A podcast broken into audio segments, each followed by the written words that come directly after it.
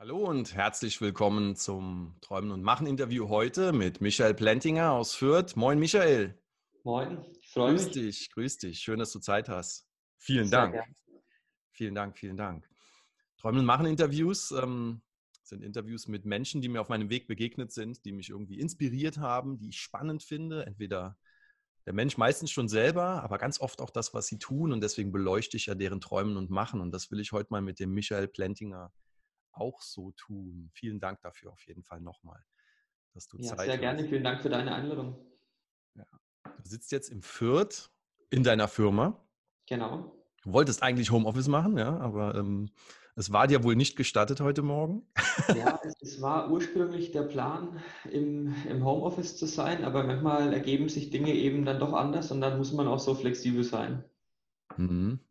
In dem Fall war es ganz offen gesprochen die Baustelle des Nachbarn, die meine Konzentration so gestört hätte nach unser Interview, dass ich mir dachte, was soll's. Dann setze ich mich doch mal irgendwie ins Auto und äh, komme hier ins Office, sage ich meine Ruhe. Keine das nenne ich Einsatz. Sehr cool. Sehr cool. Sehr cool. Vielen Dank, vielen Dank. Ja, lass uns gleich zum Punkt kommen. Ähm, ich will natürlich ein bisschen von dir hören, wer du bist, was du machst und was dein Traum ist oder an welchem Traum du vielleicht arbeitest. Und ähm, ich finde das Thema New Work, ich weiß, man, ich weiß nicht, ob man jemanden als Mr. New Work bezeichnen kann oder sollte, aber du bist auf jeden Fall auf dem Thema New Work unterwegs. Das ist sicherlich keine falsche Aussage. Ne? Ohne mich, mit diesem, ohne mich mit diesem Titel rühmen zu wollen. Also ich bin tatsächlich schon ein, zwei Mal als, als Mr. New Work angekündigt worden, aber ich glaube, es ist durchaus ein Thema, das man sehr viel demokratischer sehen sollte, als das an, an der Kompetenz einer Handvoll Köpfe festzumachen. Wie gehst du das Thema an? Was, was, was, was treibt dich um? Naja, also ich persönlich hatte jetzt ja Glück, jetzt bin ich, äh, also ich kann beide Fragen quasi jetzt verbinden. Jetzt bin ich da der, der, der 30-jährige Mann, der auch noch, äh, also christlich ist, zumindest auf dem Papier. Graue Haare bekomme ich auch noch langsam, heterosexuell und verheiratet bin ich. Also soziodemografisch habe ich beste Voraussetzungen, um eine erfolgreiche Karriere zu haben. Jetzt gibt es aber halt noch außer dem grauen-weißen Mann andere Gruppen, und wenn man sich da die, die Zahlen auf dem Arbeitsmarkt anschaut, dann sind die nach wie vor erschreckend. Also als Frau verdiene ich immer noch 20 Prozent weniger bei gleicher Kompetenz. Wenn ich Elternzeit nehmen möchte, muss ich mein Vorstandsmandat abgeben. Habe ich einen nicht deutsch klingenden Namen, sinken meine Chancen im, im, zweistelligen Bereich überhaupt nur eingeladen zu werden. Also wir sind weit davon entfernt, in, in irgendeiner Form von, von Diversity zu sprechen. Und das ist sicherlich ein wichtiger Teil von New Work, Arbeitsbedingungen zu schaffen, die sich ans Leben anpassen und nicht andersrum. Also ich, ich meine, das kostbarste Gut, das wir alle haben, ist unsere Zeit und dementsprechend sollte man auch damit umgehen.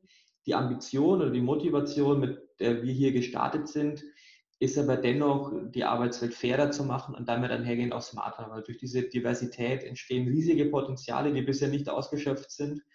Und ja, genau mit der Motivation sind wir angetreten. Was heißt, was heißt smart? Heißt ja eigentlich schlau. Was, was wollt ihr denn, was wollt ihr denn da so schlauer machen an der Arbeitswelt? Oder was, was hakt denn heute? Was... Naja, wenn du dir so den, den klassischen Recruiting-Prozess zumindest mal stereotypisch anschaust, dann hast du da drei, vier Bewerber. Sympathie kommt oft von Gleichheit. Also wenn ich jemanden attraktiv empfinde, teile ich ihm mehr Kompetenz zu. Wenn er einen Anzug anhat, wirkt er kompetenter. Und mein Bauchgefühl sagt mir, das ist der richtige Bewerber und es passt alles wunderbar und deshalb stelle ich den ein. Das ist nicht sonderlich smart, weil nicht derjenige, der am lautesten schreit oder der jetzt irgendwie im Anzug ankommt, unbedingt am besten zu dem Team passt oder am besten zur Aufgabe. Also das heißt, es geht irgendwo darum, mit smart so eine hybride Version, die Zusammenarbeit von Technologie und von menschlicher Entscheidung zu schaffen. Also es geht einfach darum, eine Fairness und eine Objektivität in Entscheidungen zu bringen. Und smart meint in dem Fall, dass ich schneller bessere Personalentscheidungen treffen kann. Und das, weil Du hast ja viele Facetten als, als Mensch sowie als beruflicher. Das macht ihr mit eurer Firma Crapple, richtig? Genau, unter anderem, ja. Unter anderem, okay. Äh, ich weiß nur das Thema künstliche Intelligenz nutzen für Firmen, um denen zu helfen, was du gerade beschrieben hast, die Arbeitswelt etwas fairer und smarter zu machen. Okay, was, was, was genau. noch? Am Ende beantworten wir strategische Personalfragen. Also das heißt, wenn ein Unternehmen in irgendeiner Form seine Personalentwicklung individualisieren möchte, ähm, Eignungsdiagnostik. Wir helfen bei der Kulturanalyse und Organisationsentwicklung in dem Kontext, Workforce Planning, also das heißt ein Kompetenzmanagement auf Organisationsebene. All diese Themen haben eine relativ breite Datenbasis und überall da helfen wir. Sehr interessant. Und warum machst du das, wenn du jetzt einfach mal in deinen den Kopf mal ausschaltest? Warum machst du das? Warum ist das dein Thema? Also ich habe vom Hintergrund her Wirtschaftspsychologie studiert. Also ich dachte mir, Psychologie, da bekomme ich irgendwann so eine große rote Ledercouch, wo dann jemand vor mir liegt, den kann ich dann irgendwie, dem kann ich die Welt erklären. War dann Kannst aber gepunktete Wand machen, ne? Gepunktete Wand ja. ist auch. Also am, am, Ende musste ich dann auch schon im Studium plötzlich mit Daten umgehen und, und dann war das alles wissenschaftlich und ich habe dort gemerkt, interessiert mich das Thema. Und von daher war das naheliegend, Wirtschaftspsychologie, den, der Personalbereich ist einfach der, der am nächsten liegt und man merkt relativ schnell, dass es da Themen gibt, die einen faszinieren. Und mit Daten kann man sehr viel machen. Also uns reichen zum Beispiel knapp 150 Worte, um, um die gängigsten Persönlichkeitsprofile zu antizipieren oder zu errechnen. Und das sind einfach Themen, die, die einen hohen Grad an Innovation haben und auch ein riesiges Potenzial. Und immer dann, wenn Themen neu gedacht sind, wenn man so ein, ein Stückchen weit auch mal einen, einen, Markt verändern kann oder dieses klassische Denken auch ein bisschen ja, fast kaputt macht, dann kann man mich da relativ schnell damit begeistern. Also es sind einfach intelligente Lösungen, die neu gedacht sind. Es ist einfach quer gedacht. Und reicht dir das als dein Antrieb? Weil du querdenken kannst, ist gut? Nee, also es war eigentlich die Ergänzung zu dem, was ich vorher gesagt habe. Also die, die, die Ambition ist schon wirklich zu sagen, man, man, man hinterlässt auch was und man schafft etwas. Und wenn ich mir den Arbeitsmarkt jetzt anschaue, also ich glaube, umso mehr Daten und umso mehr Technologie Einzug erhalten, umso größer ist auch das Potenzial, den Arbeitsmarkt in, in dem Sinn fairer zu machen und da halt eine breitere Basis zu schaffen. Und das ist schon auch die Ambition. Also das heißt, mein persönliches Vergnügen entsteht durch dieses Querdenken, durch die Innovation, dadurch Dinge anders zu machen. Wenn ich aber einfach nur Dinge anders machen möchte, dann wäre das sicherlich irgendwie auch zu trivial. Und daher ist es auch wichtig, dass man diese gesellschaftliche Botschaft vorantreibt, die mir logischerweise sehr am Herzen liegt, sonst hätte ich mich damit nicht selbstständig gemacht. Sehr cool. War das, war das ein schwieriger Schritt, die zu sagen, jetzt gehe ich selbstständig? Vielleicht als, als Hintergrund, du hast, du hast Lehraufträge gehabt, aber du, du hast, ja. was hast du also, vorher gemacht? Du hattest irgendeine äh, Position, du warst schon am Thema vorher, ne? Vor der Selbstständigkeit? Ich war nie nicht selbstständig. Also ich habe mich direkt nach dem Studium selbstständig gemacht Okay. Und habe dann da die erste Firma gegründet. Das ist die zweite Firma am Ende jetzt. Und die Lehraufträge sind dadurch, dass wir uns dem, dem Thema HR sehr spezifisch widmen, also sehr viele strategische Themen bearbeiten und das Thema relativ innovativ angehen, ist es durchaus auch ein Thema, das für Studenten interessant ist. Also es waren die, die, die Hochschulen, die sind jetzt in, in dem Kontext zweitrangig, das ist immer nahe halt an, an dem Thema HR und, und, und, und halt Innovation und damit einhergehen, war das für mich auch eine super spannende Erfahrung, weil man durch das Feedback auch sehr viel lernt. Also was treibt dann da Studenten quasi an? Was sind die Themen, die sie wirklich begeistern? Aber selbstständig war ich in dem Sinn tatsächlich schon von direkt nach dem Studium an. Und da muss man fairerweise sagen, ist es deutlich leichter. Also wenn man da vom Studium kommt, ich war im Ausland, kommt hier nach Deutschland zurück, da startet man erstmal von Null auf, hat relativ wenig zu verlieren. Also es ist natürlich deutlich leichter zu sagen, ich gehe den Schritt, als wenn ich als Konzernmanager mit einem sechsstelligen Einkommen sage, ich gründe jetzt einen eigenen Laden und verzichte erstmal auf meinen Lebensstandard. Also muss man fairerweise dazu sagen. Was war die erste Firma? Ähm, worum ging es da?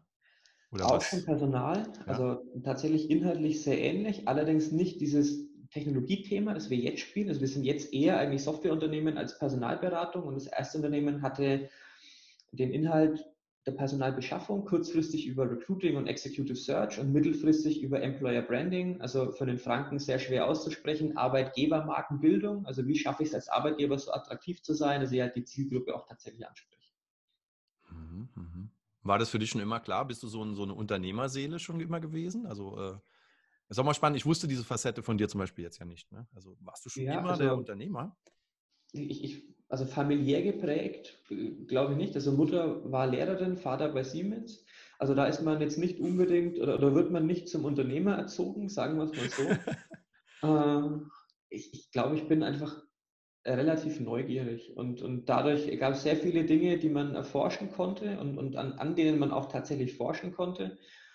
Und damit einhergehen war es einfach Interesse, das mich da getrieben hat. Also ich hatte jetzt nie irgendwie die Ambition zu sagen, ich möchte Unternehmer werden, ich möchte selbstständig sein, aber ich wollte die Dinge verfolgen, die mich bewegen und die ich selber für, für als sinnstiftend empfunden habe. Und so habe ich es dann auch gemacht.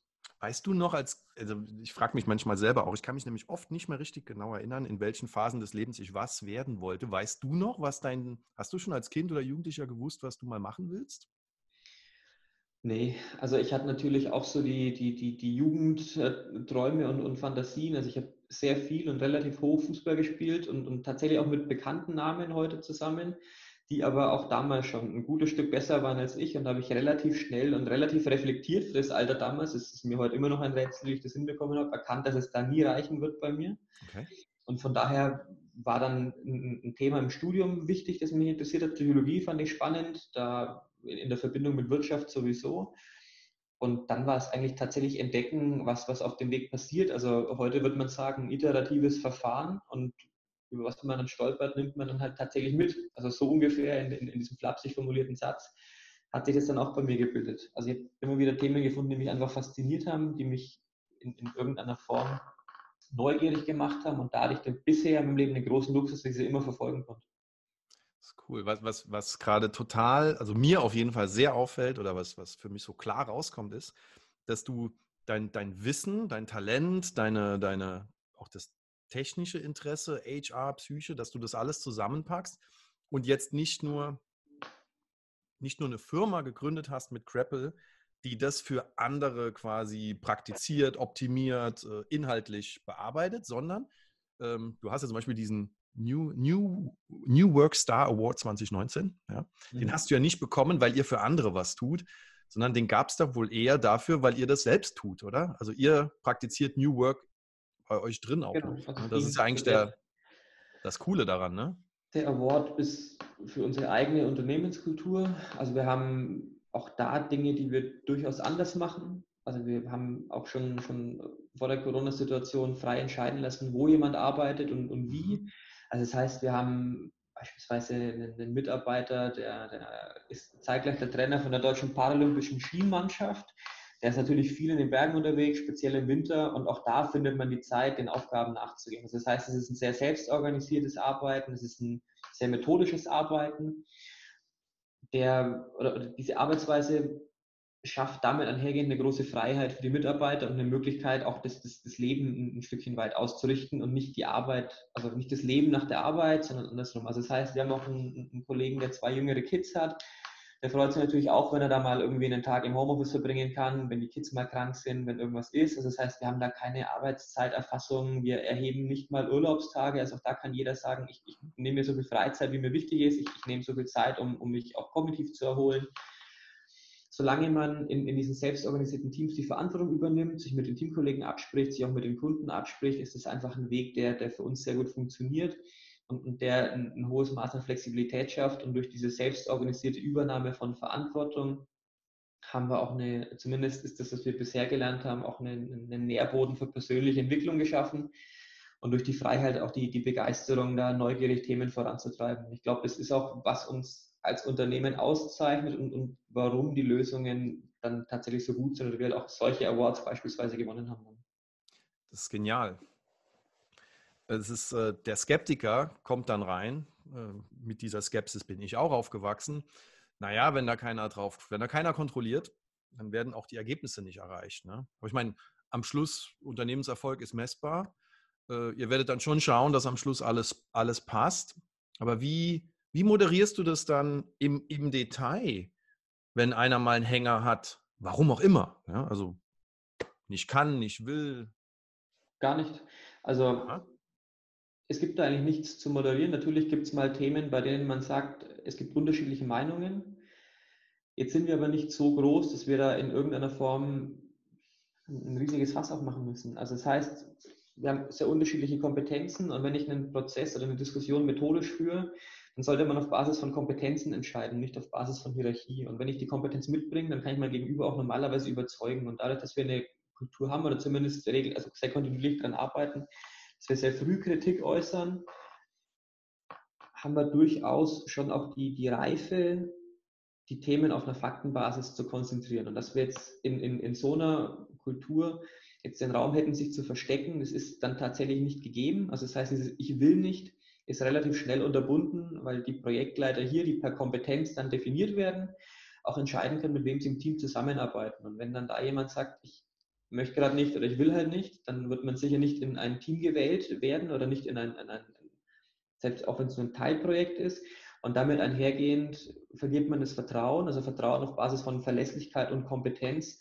Und dann funktioniert dieses Konstrukt auch nicht. Also das heißt, man braucht auch Kollegen, die dann eine entsprechende Reife mitbringen und, und auch einfach offen sind und, und so arbeiten wollen. Also das heißt, es klingt immer sehr romantisch, so zu arbeiten, aber man braucht eine Zeit, bis man seinen Platz findet, weil die Leitplanken einfach, deutlich breiter sind. Also man hat hier niemanden, der einem sagt, jetzt färbt bitte das Excel-Kästchen grün und blau, sondern man, man, man definiert und diskutiert Ergebnisse. Und der Weg dahin, der ist normalerweise selbstbestimmt, zumindest sofern jemand dann tatsächlich auch das Laufen lernt, in Anführungszeichen. Natürlich haben wir auch Onboarding-Prozesse, um überhaupt zu verstehen, was sind die Anforderungen.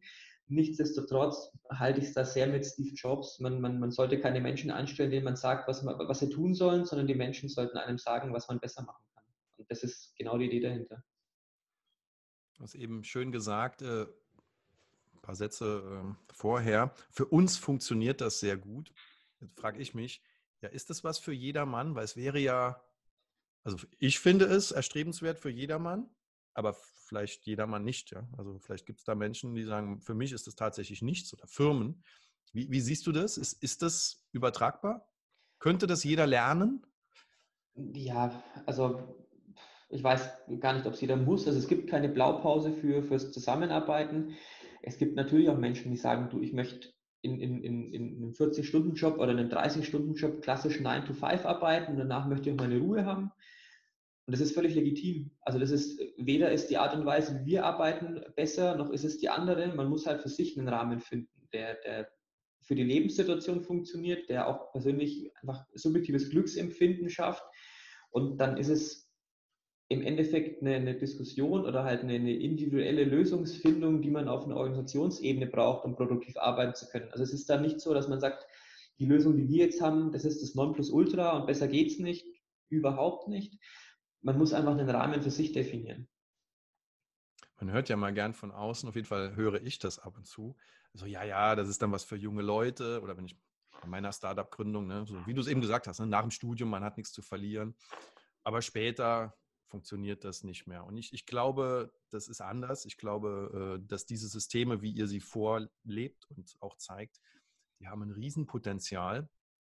Wobei ich nicht weiß genau, wie das funktionieren soll später. Ne? Aber äh, der, der Wandel, äh, der ist unterwegs. Also das Thema ist ja nicht nur, ist ja gar kein, gar kein besonderes Thema, was man nie mehr hört, sondern es ist ja überall präsent schon. Ja. Äh, bis in die Mainstream-Fernsehsender wird es thematisiert, überall.